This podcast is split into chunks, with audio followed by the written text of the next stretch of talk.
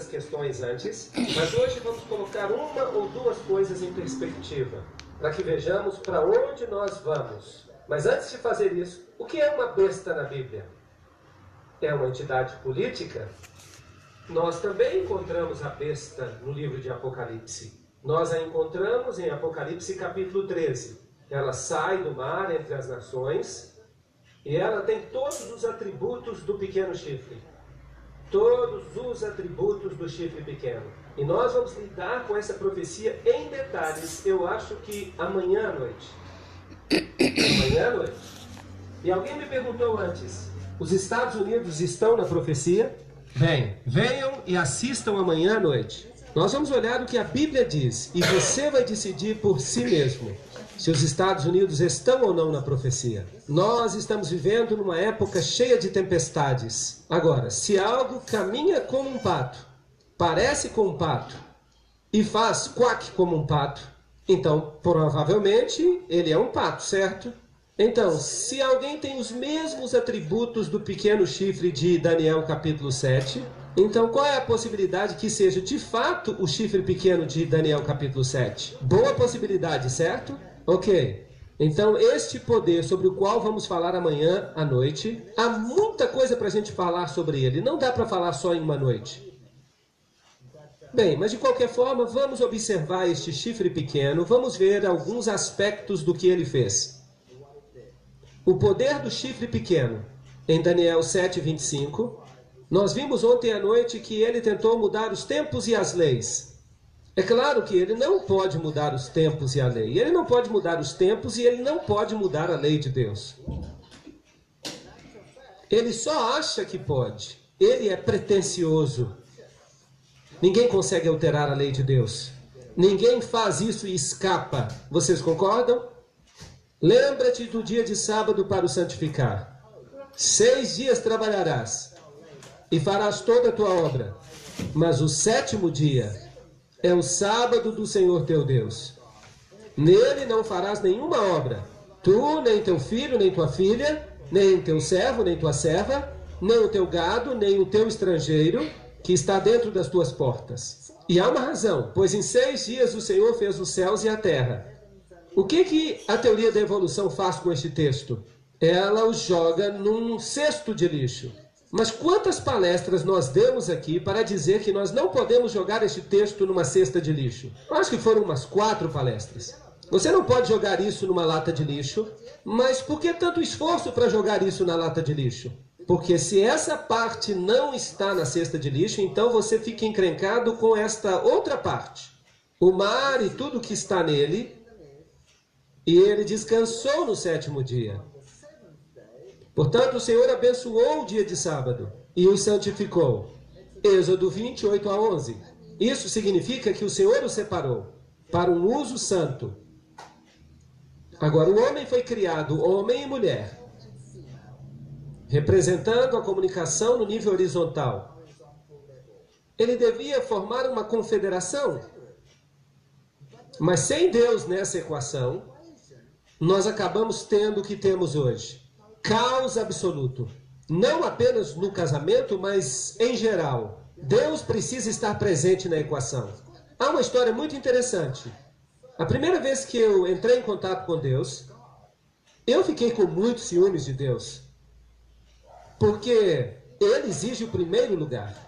E eu era casado com minha esposa e ela era toda minha. E agora eu tinha que compartilhá-la. Foi duro? E eu andei por aí com a minha cara lá embaixo durante todo o tempo em que eu estava pensando nisso. Talvez eu seja um sujeito esquisito, mas eu estava pensando sobre isso. Mas eventualmente, quando eu comecei a perceber o caráter de Deus e o seu egoísmo absoluto, se uma pessoa é 100% sem egoísmo, como Jesus Cristo, que se entregou completamente pela humanidade, mas se ele é totalmente egoísta, quanto é que você vai receber desta transação quando você lida com esse indivíduo? Você vai receber 100%. E essa é a beleza da coisa. Veja, se você ama Deus supremamente, você recebe o amor de Deus supremamente. Sem qualquer egoísmo. derramado sobre você. E a bênção se torna tão grande que o relacionamento entre homem e mulher aumenta. É um relacionamento da glória. Você pode chamar pelo nome que você quiser. Melhora milhões de vezes. Ele é aumentado porque Deus entra na equação. De fato, Deus conserta muitos dos nossos rituais egoístas. Quantas pessoas se encontram unidas umas às outras por laços egoístas, de modo que uma pessoa não pode exercer a sua liberdade porque a outra o restringe. Mas se você tem o Espírito de Deus em você, você perde o seu egoísmo e a sua visão muda completamente. E você quer fazer com que a outra pessoa seja ainda mais feliz e você concede mais liberdade a essa pessoa. E é claro, isso é perigoso aos olhos do mundo. Porque liberdade significa que você pode fazer o que você quiser. Então é uma questão de escolha. Se você está tomando as suas decisões no reino daquilo que Deus considera certo e justo, então o seu relacionamento ele frutifica, é uma bênção. E aqui está Deus dizendo que você tem que guardar o sábado, porque em seis dias o Senhor fez os céus e a terra, o mar e tudo que está neles. Ele é o Criador. Ele é que causou a existência de todas as coisas. E ele descansou no sétimo dia. Ele descansou. Será que Deus se cansa? Não, Deus não se cansa. Que descanso é esse que ele encontrou então em seu relacionamento com o homem? Ele descansou porque no homem ele encontrou o cumprimento de todo o seu plano para o universo inteiro. Todo o seu plano. No homem deveria se manifestar a glória de Deus. Ele criou o homem para a sua própria glória. É isso que a Bíblia diz.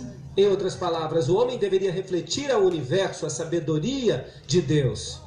É um propósito nobre, muito nobre. São pensamentos maravilhosos. E aqui Deus observa essa nova criação dele e ele encontra descanso nessa criação. É como você quando está tendo um novo relacionamento. Você se encontrou com esta mulher dos seus sonhos, e se você é uma mulher, você encontrou este homem dos seus sonhos. E vocês ficam separados por um tempo, e então vocês se encontram de novo pela primeira vez. E vocês olham um para o outro e vocês se abraçam, e não há nada o que dizer, exceto, ah, descanso, encontrar paz no relacionamento. Isso está fazendo sentido para vocês? E Deus descansou porque ele encontrou paz no relacionamento. E ele sabia que haveria uma parede que seria erigida ao redor dele como consequência. Porque o diabo ficou irado quando Deus criou o homem. Ele estava zangado, mas Deus encontrou o seu descanso no homem. E agora o homem pode encontrar o seu repouso em Deus, a despeito de tudo que acontece ao nosso redor. Então ele descansou no sétimo dia. E por isso o Senhor abençoou o dia de sábado e o santificou. Vocês sabiam que duas pessoas que estão apaixonadas e se amam, elas podem encontrar descanso uma na outra, mesmo que o mundo inteiro ao seu redor esteja em guerra. Sabiam disso? Claro que podem. E nós só podemos encontrar descanso em Deus. Então Deus pegou o sábado e o separou para um propósito santo. E ele disse ao homem: Agora você pode ter domínio. Você pode sair daqui e fazer o que você quiser fazer. Sujeite o mundo inteiro a você. Tenha domínio sobre ele. Altere-o, modifique-o, faça o que você quiser com ele. Mas uma vez por semana, venha aqui para que nós tenhamos uma comunhão santa juntos. Nós podemos conversar todos os dias. Nós podemos caminhar juntos todos os dias. Mas vamos separar um dia. É disso que eu estou falando. Êxodo 20, capítulo 11, está escrito: Pois em seis dias fez o Senhor os céus e a terra, o mar e tudo que há neles, e ele descansou. E a palavra hebraica usada aqui é noar. Antes havia sido usada a palavra Shabbat, o sétimo dia. E por isso o Senhor abençoou o dia de sábado e o santificou. E se você procurar a palavra noar numa concordância hebraica, significa descansar, estabelecer-se, significa fazer parte de uma confederação. É como eu já disse, significa estar juntos, ter esta sensação que, uau, nós temos que estar juntos. Além disso, eu também lhes dei os meus sábados, para que sejam um sinal entre mim e eles, para que saibam que eu sou o Senhor que os santifica. Esta relação sagrada, esta capacidade de fazer o que é certo, a vontade de fazer o que é certo, vem de Deus. Então o Senhor lhes deu o sábado como sinal, para que eles saibam que o Senhor é Ele, o Senhor, que os santifica. Ezequiel, capítulo 20, versículos 12 e 20.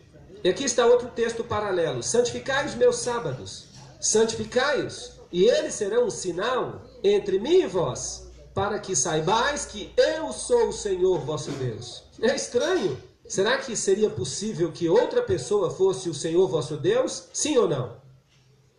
Bem, os povos antigos, especialmente Israel, constantemente se desviavam e seguiam falsos deuses.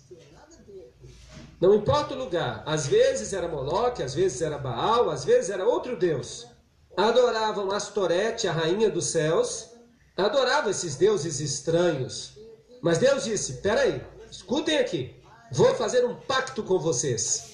Se vocês santificarem os meus sábados, eles serão um sinal entre mim e vocês, para que vocês saibam que eu sou o Senhor, seu Deus. É como se fosse um teste, uma espécie de teste Êxodo 31, verso 13. Fala também aos filhos de Israel, dizendo: Em verdade guardareis os meus sábados, pois o sábado é um sinal entre mim e vós, através das vossas gerações, para que saibais que eu sou o Senhor, que vos santifica. Não há outro, eu sou o que santifica. Êxodo 31, 16. Portanto, os filhos de Israel guardarão o sábado para observar o sábado através das suas gerações, como um concerto perpétuo. Vamos dar uma olhada nesse sinal. É um sinal, em hebraico a palavra é oath. Entre mim e os filhos de Israel para sempre. Por quê? Pois em seis dias o Senhor fez os céus e a terra, e descansou no sétimo dia, e recebeu refrigério. Nafash. Este é um verso muito interessante. Então é um sinal. E por quê? Porque Deus é o Criador. Ele é o dono. E ele diz: Vocês têm que me escolher. Fui eu que fiz vocês. Os outros não fizeram vocês. Estão roubando vocês. E não estão oferecendo nada a vocês, a não ser a morte. Então é um sinal e Deus recebeu refrigério. Agora, o que, que a palavra sinal significa? Se vocês olharem o hebraico, você pode consultar uma concordância sozinho em casa. Você pode usar um computador, você pode procurar. Então a concordância diz que é um sinal signia, um milagre, uma marca. É um sinal, uma marca distintiva. Aqui está a definição da concordância de Strong desta palavra. Então será que Deus tem uma marca? Que marca é essa? É o sábado. Deus tem uma marca. Será que a besta tem uma marca? Sim, claro, é chamada de a marca da besta. Eu fico imaginando o que essa marca seja. Será que é o chip de um computador? Será que é um código de barra que vai ser impresso na sua mão? Será que é algo que você pode encontrar numa lata de feijão? Você olha lá, no, lá embaixo. Será que Deus está interessado em linhas numa lata de feijão? Ou será que Ele está interessado no seu caráter e na sua fidelidade? Qual é o interesse de Deus? Sim, em seu caráter e na sua fidelidade. Então vamos prestar bastante atenção aqui. Sim, agora nós já sabemos que Deus tem uma marca, um sinal, e é o sábado. Portanto, é um sinal ou uma marca entre mim e os filhos de Israel para sempre. Pois em seis dias o Senhor fez os céus e a terra, e ele descansou no sétimo dia, e ele recebeu refrigério. Nós precisamos compreender primeiro a marca de Deus, o seu sinal ou selo. São sinônimos. Vamos dar uma olhada no selo dos Estados Unidos. Este é o selo dos Estados Unidos e um selo autentica um documento. Este é o selo do presidente dos Estados Unidos da América. E este aqui é um típico selo de rei. Este é o selo de Jorge VI, o rei regente da Inglaterra. Notem os três elementos. Ele dá o nome, Jorge VI, e então ele dá o título, que é rei, e ele dá o seu território, que é Grã-Bretanha e seus domínios. Então, um selo típico tem todos esses componentes: o título, o nome e ele tem o território. E sem o selo, uma lei se torna inútil. Ela fica destituída de autoridade. Aqui está o Decálogo. Trata-se de uma lei. Trata-se da lei de Deus. E esta lei somente tem autoridade porque ela contém um selo. Nela. E o Senhor lhe entregou dois tabletes de pedra escritos com o dedo de Deus. Deuteronômio 9 e 10. O selo de Deus está no coração da lei de Deus. Prestem atenção, por favor. Todos os outros mandamentos são apenas mandamentos. Não matarás, não farás isso, não farás aquilo, não terás outros deuses diante de mim, não tomarás o nome do Senhor teu Deus em vão, honra teu pai e tua mãe para que se prolonguem os teus dias sobre a terra, etc. Mas aqui há algo especial. Lembra-se do dia de sábado para o santificar, em seis dias farás todo o teu trabalho, mas o sétimo dia é o sábado do Senhor teu Deus, pois em seis dias o Senhor, aí está o nome, é Jeová, é o nome de Deus. Nós temos o nome, ele fez os céus e a terra. Aí está o título. Ele é o Criador. E qual é o seu domínio? Céu, terra, mar e tudo que está neles. E aí está o domínio. Todos os elementos estão presentes. E sem o sábado, a lei não teria autenticidade. Seria apenas um outro documento. Mas agora ela tem o selo de Deus. Jeová, o seu Criador, o seu domínio, céus, terra, mar, tudo, todas as nações, tudo que já foi criado, está sob o seu domínio. Agora, se os Estados Unidos fazem uma lei, uma nova lei, se eles proclamarem uma nova lei, essa lei precisa ser assinada por quem antes de ela entrar em efeito? O presidente deve assiná-la. E se o presidente não assina, a lei não é válida. Certo ou errado? Muito bem. Agora imaginem, eu sempre uso uma parábola para explicar isso. Nós colocamos a nós mesmos um pouco atrás no tempo. Lá na época da Alemanha, e Adolf Hitler sobe ao poder. E ele está tão impressionado com o próprio poder, ele quer garantir que ninguém lhe faça oposição. E então ele proclama uma lei. Esta é uma história hipotética não é verdadeira. Só para ilustrar este assunto. Ele proclama uma lei e ele diz: na próxima quarta-feira, às 12 horas, eu quero que todo o povo alemão saia às ruas e proclamem sua solidariedade para comigo, gritando todos a uma só voz: Heil Hitler! Naquele momento exato. Ah, na quarta-feira, no momento exato. 12 horas, uma hora, vamos dizer 12 horas. Todos têm que fazer isso. E a Gestapo sai às ruas, e a polícia militar sai às ruas, e o desfile começa. Quantas pessoas do povo alemão teriam saído às ruas? Eu acho que todos. E quando a hora chega, todas elas demonstram a sua solidariedade. Bem, e eu fico tão impressionado com isso que eu também faço uma lei. Eu digo, não, na próxima quinta-feira, às 12 horas, Todo mundo tem que sair para a rua e gritar Heil Waterweif. E eu envio isso para todas as casas na Alemanha. E a quinta-feira seguinte chega, quantas pessoas vão aparecer na rua? Nenhuma salsicha sozinha. Isso não é justo. Por que não? Por que, que eles podem fazer isso para aquele palhaço e não podem fazer isso para mim? Qual é a diferença? Eu não tenho o quê? A autoridade, eu não tenho o título, e eu não tenho a jurisdição. Estão entendendo? A lei dele vale, a minha lei não vale nada. Era a mesma lei, mas ela não vale nada. E Adolf Hitler ficou tão animado com a resposta positiva que ele recebeu, e é claro, isso nunca aconteceu, que ele decide escrever a mesma lei e ele decide enviá-la, vamos dizer, para a Rússia. E ele diz: na próxima quarta-feira, às 12 horas, eu quero que todos os russos saiam de casa e gritem a mesma coisa. Quantos russos sairiam à rua? Nenhum. Talvez saíssem para zombar dele. Qual é a diferença? Por que, que funcionou na Alemanha e não funcionaria na Rússia? A lei estava fora da sua jurisdição. Ele pode até ter o título, mas ele não tinha jurisdição. Mas aqui nós temos as três coisas no mesmo lugar. O Senhor é o nome dele. Temos a jurisdição, temos o título que é criador, e então temos a jurisdição que inclui todas as coisas no céu e na terra. E é por isso que todos temos que obedecê-lo. É isso que faz com que a lei seja autêntica. E isso dá poder para toda a lei. Sem o sábado, sem esta assinatura, a lei passa a ser apenas mais um documento com regras. Ela então não diz de onde ela veio e nem quem tem a autoridade. Então temos o Senhor, Criador, céu e terra. É isso que dá autenticidade à lei. Estão todos entendendo até aqui? Sem isto, a lei não é autêntica. Então, o selo de Deus contém seu nome, seu título e seu território. Além disso, eu lhes dei os meus sábados para que sejam um sinal entre mim e eles, para que eles saibam que eu sou o Senhor que os santifica. Como é que eu mostro a Deus que eu estou disposto a obedecê-lo?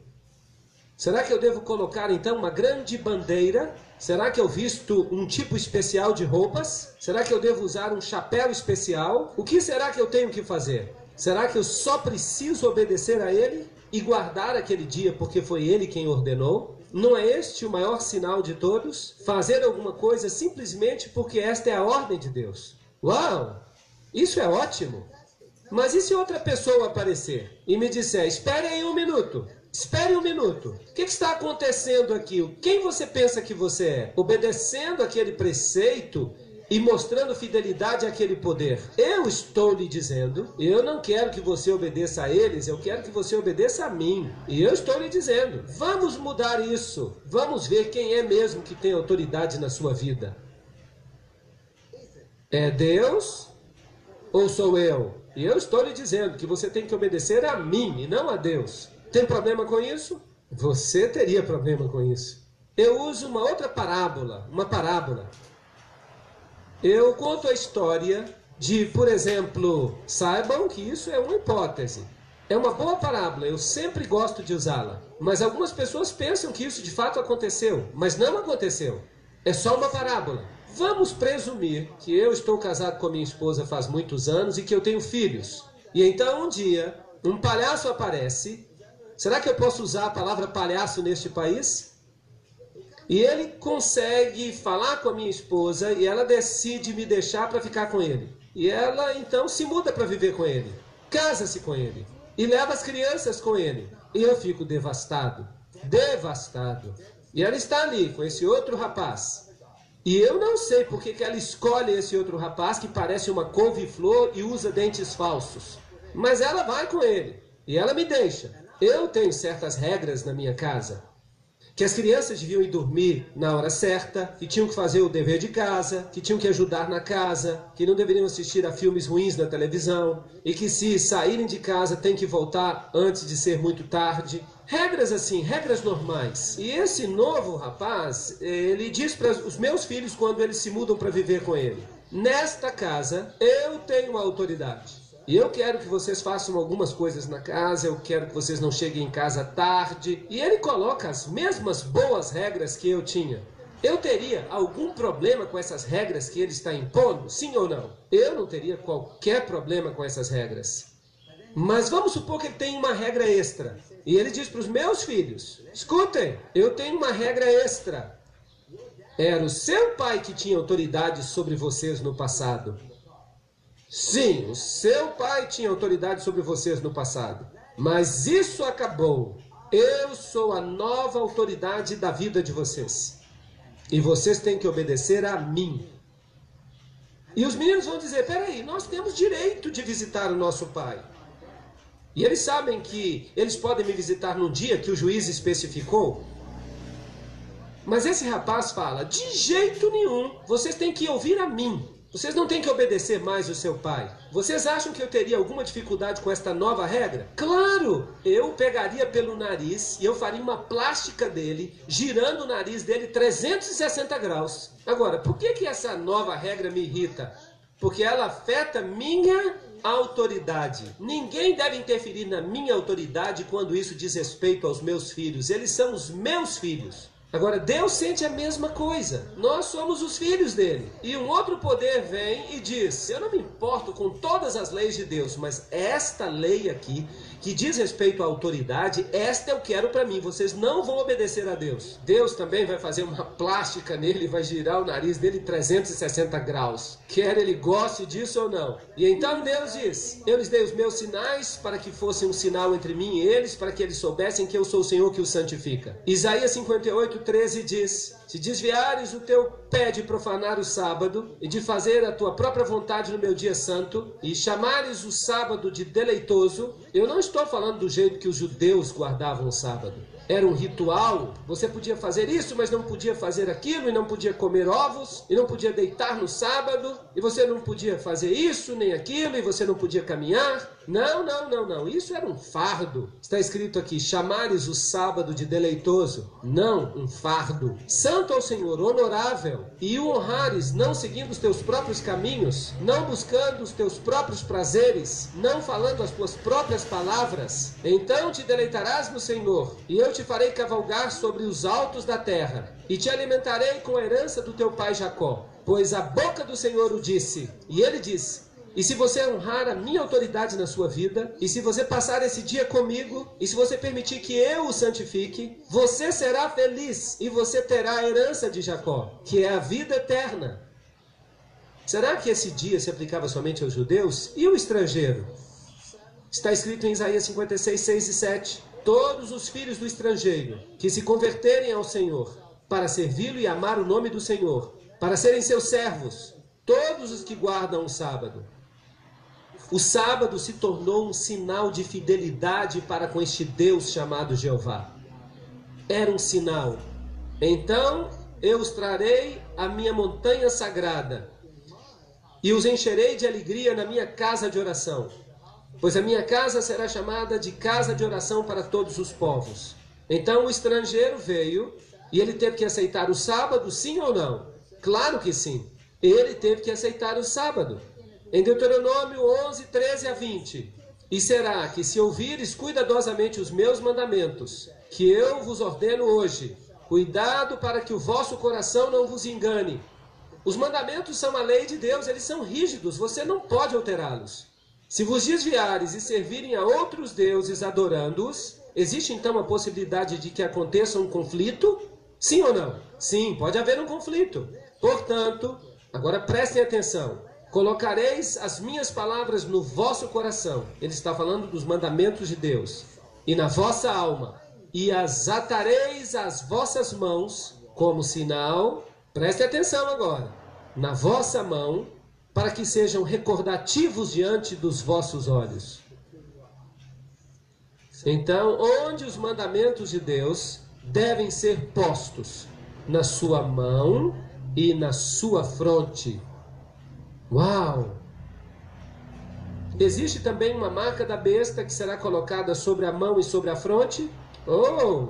Mas os mandamentos de Deus são eles que devem estar na sua mão e na sua fronte. Os judeus eram muito sábios. Eles escreviam os dez mandamentos numa pequena placa e eles atavam as mãos e a fronte o contrato estava assinado e ele saiu andando. Eu tenho a lei na minha mão, eu tenho a lei na minha fronte. Grande coisa. Vocês acham que era isso que Deus queria? É uma coisa tão tola que parece inacreditável. Deus nunca quis isso. O que, que ele queria dizer quando ele falou isso? Ele disse: vocês têm que amarrar as suas mãos, ou seja, vocês têm que agir de acordo com a lei. Coloque-a na sua fronte, significa pense de acordo com a lei. Faz sentido? Não tem nada que ver com um sinal externo. Deus não é tolo. E estas palavras que eu te ordeno hoje devem estar no teu coração. É aí que Deus quer a sua lei. Por que, que eles também não pegaram uma placa e enfiaram uma placa no coração? Eles não fizeram isso. E as ensinarás cuidadosamente aos vossos filhos. E as amarrareis como sinal sobre a vossa mão e serão recordativos nas vossas frontes diante dos vossos olhos. Deus está falando do pensamento cognitivo. Aqui está a lei de Deus, e eu devo obedecer a ela. Ele é o meu Deus, eu o seguirei. É isso que significa. Continuando com Êxodo 13, 9, será um sinal para ti sobre tua mão e um memorial entre os teus olhos. para que a lei de Deus esteja na tua boca. Está bem claro aqui. O que, que tem que estar na mão e na fronte? A lei de Deus. Não tem nada que ver com um código de barra numa lata de feijão ou qualquer outra coisa.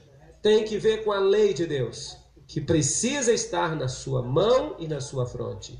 E aquele outro cara? Aquele que parecia uma couve-flor e tinha dentes falsos, que pega os seguidores de Deus. De fato, ele não se parece com uma couve-flor nem tem dentes falsos. Ele é lindo. Isso me irrita. Ele os leva para longe e os engana. Os engana. E ele diz: Não, não, não, não. O meu sinal, a minha marca na fronte ou na sua mão. Vamos dar uma olhada. Qual é o propósito então do sábado? Um dia de descanso, um dia de bênçãos, um dia de paz, um sinal, um memorial da criação, um símbolo da santificação, um dia santo e conserto perpétuo. Era isso que o sábado significava. Você se lembra de Marcos 2, 27? O sábado foi feito para o homem, e não o homem para o sábado. Isso não destrói o sábado, isso diz para você que o homem precisa do sábado. O homem precisa desta comunhão com esse Deus que ele precisa conhecer. Para saber quem Deus é. O Deus a quem servimos é o Deus do sábado. É Ele o Deus a quem servimos. Se não, quem é ele? Ele é o Deus da sexta-feira, ele é o Deus do domingo, ele é o Deus da quarta-feira, ele é o Deus dos hindus, ele é o Deus dos budistas ou dos shintos, ele é esse ou aquele. Eu lhes digo uma coisa: Deus é o Deus do sábado. É bem simples, a Bíblia nos diz isso. Ó oh, que tu des ouvidos aos meus mandamentos, então que a tua paz seja como a de um rio, e que a tua justiça seja como as ondas do mar. Isaías 48, 18. Você saberia exatamente onde você está. Deuteronômio 5, 29. Ó, oh, que houvesse tal coração neles, que eles me temessem e guardassem os meus mandamentos. Nove deles ou todos eles? Todos os meus mandamentos, sempre, para que pudesse ser bem com eles e com seus filhos para todo sempre. Bem, tendo estabelecido isso, por que então guardamos o domingo? Por que, que nós não guardamos o sábado? Por que, que o mundo cristão guarda o domingo? O domingo. Vamos perguntar ao dicionário internacional Webster. Alguns dos novos dicionários, eles são espertos. Você tem que ter cuidado. Mas nos velhos dias, eles davam a seguinte definição: esse dia era chamado no passado assim porque ele havia sido dedicado ao sol ou à sua adoração. A enciclopédia Schaffhauser diz: o domingo, dies solis do calendário romano, dia do sol, sendo dedicado ao sol, o primeiro dia da semana. Os novos dicionários Oxford dirão: domingo, o dia depois do sábado. Isso é patético. Isso não é mais uma definição. Essa é uma definição em termos de outra definição. Ela não significa nada mais. Mas aí está. É isso que é. É o dia do sol. É o dia solis do calendário romano. É o dia do sol. E é o primeiro dia da semana. O sábado é uma palavra hebraica que significa descanso. O domingo foi o nome dado pelos pagãos ao primeiro dia da semana, porque era o dia no qual eles adoravam o sol. John Edick, Enciclopédia Bíblica, página 561. Você pode conferir isso. Está tudo lá. As referências estão lá. Pegue um dicionário comum e veja o que ele diz. Portanto, o sábado não é o domingo, ele é o sábado. O domingo é o primeiro dia da semana, mas o mundo cristão guarda o domingo. Vejam esta fotocópia aqui. É a fotocópia de um dicionário. Sétimo dia, sábado. O sétimo dia da semana. Sábado, o sétimo dia da semana. Daniel 7:21. Lembram-se que ele disse: "E ele, o pequeno chifre, nós o identificamos na noite passada, falará palavras contra o Altíssimo e perseguirá os santos do Altíssimo e cuidará de mudar os tempos e as leis. E eles lhe serão entregues na mão por um tempo e tempos e metade de um tempo." Agora Apocalipse 13:7 fala sobre esta besta que tem todos os atributos do chifre pequeno. E nós já dissemos que se se parece com o pato e anda como pato, Então, deve ser provavelmente um pato. Então, esta besta é exatamente o mesmo poder que o poder do chifre pequeno. E nós vemos aqui que esta besta implementará, com a ajuda do outro poder, sobre o qual falaremos amanhã à noite, a marca da besta. Agora, nós já estabelecemos qual é a marca de Deus. Qual é ela? É o sábado. E onde ele deve ser escrito? Na fronte e na mão. Agora, foi-lhe dado fazer guerra contra os santos e derrotá-los. E o poder foi dado a ele sobre todas as tribos e línguas e nações. Apocalipse 13, 7. E ele faz com que todos, grandes e pequenos, ricos e pobres, livres e escravos, recebam a marca na sua mão direita ou em suas frontes, para que nenhum homem possa comprar ou vender, exceto quem tem a marca ou o nome da besta ou o número do seu nome. Este texto é fascinante. Nós vamos falar mais sobre ele em detalhes. Nós vamos dividi-lo. Cada aspecto desse texto será aberto. Há uma pequena diferença entre a marca de Deus e a marca da besta. E é uma diferença bem, bem pequena. Ela está aqui e diz: Todos, pequenos e grandes, ricos e pobres, livres e escravos, para que recebam a marca na sua mão direita e nas suas frontes. A marca de Deus deve estar na sua mão direita e na sua fronte. Deus não fica satisfeito com um serviço pela metade. É tudo ou nada. Esta besta fica feliz se você tiver apenas na sua fronte. Isto é, se você pensa que está bem e que você age de acordo com ela. Mas ele também fica feliz se você não acha que está bem, mas você vai com os outros porque você não tem outra escolha. Será que isso está fazendo sentido? Desde que você a obedeça, a besta não se importa por quê, se você está convencido ou não. Desde que você a obedeça. E se você não o fizer, haverá um boicote econômico. Você não será capaz de comprar ou vender, eles congelarão a sua conta bancária. E se você não tiver esta marca ou o número, e nós vamos falar também sobre isso. Agora, vamos olhar a assim chamada decretália romana. Isso vem de uma fonte católica romana. Na decretália, ele, o Papa, pode pronunciar sentenças e julgamentos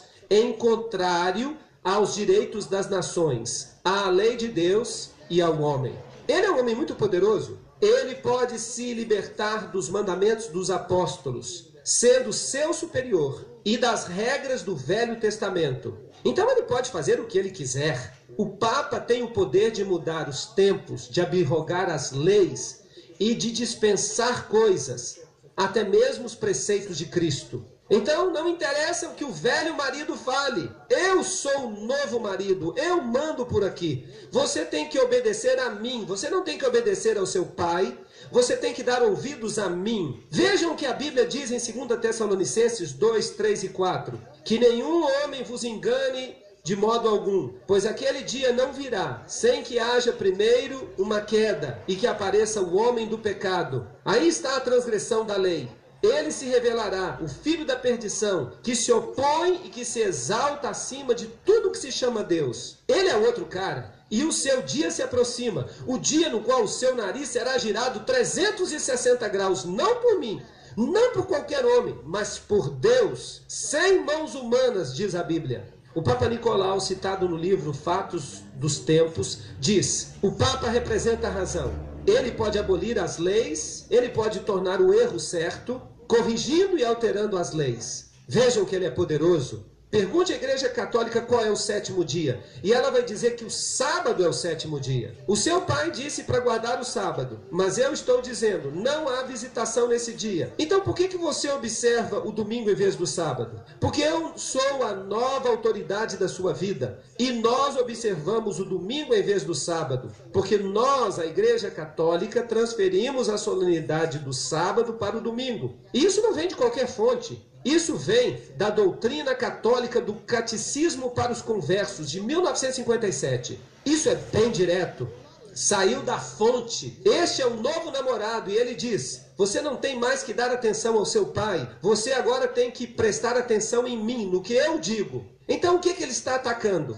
Ele não está atacando a autoridade de Deus. Você não pode atacar a autoridade de Deus na força de nenhum outro mandamento, exceto do sábado. Você só pode atacar a autoridade de Deus na força do sábado, porque é Ele que determina a sua autoridade. Portanto, o que é a marca da besta então? Nós temos uma besta que diz: Você aceitará a minha marca, e ela estará sobre a sua mão ou sobre a sua testa. Nós temos um selo de Deus, que é a marca que diz: Você deve guardar os mandamentos de Deus. Não há meio termo aqui. O que, que a besta fala? Qual é a marca da besta? É isto que a revista católica de setembro de 1923 diz: o domingo é a nossa marca de autoridade. Então, qual é a marca da besta? Ela diz que é o domingo. A igreja está acima da Bíblia. Eu sou um novo namorado. Você não tem que ouvir as regras do seu pai. Você tem que ouvir a mim. E esta transferência da observância do sábado é a prova desse fato. Revista Católica. Ali eles estão dizendo isso. Então nós temos duas marcas nesta terra e a escolha é nossa. Ou nós obedecemos a Deus, ou nós obedecemos ao novo namorado. É isso aí.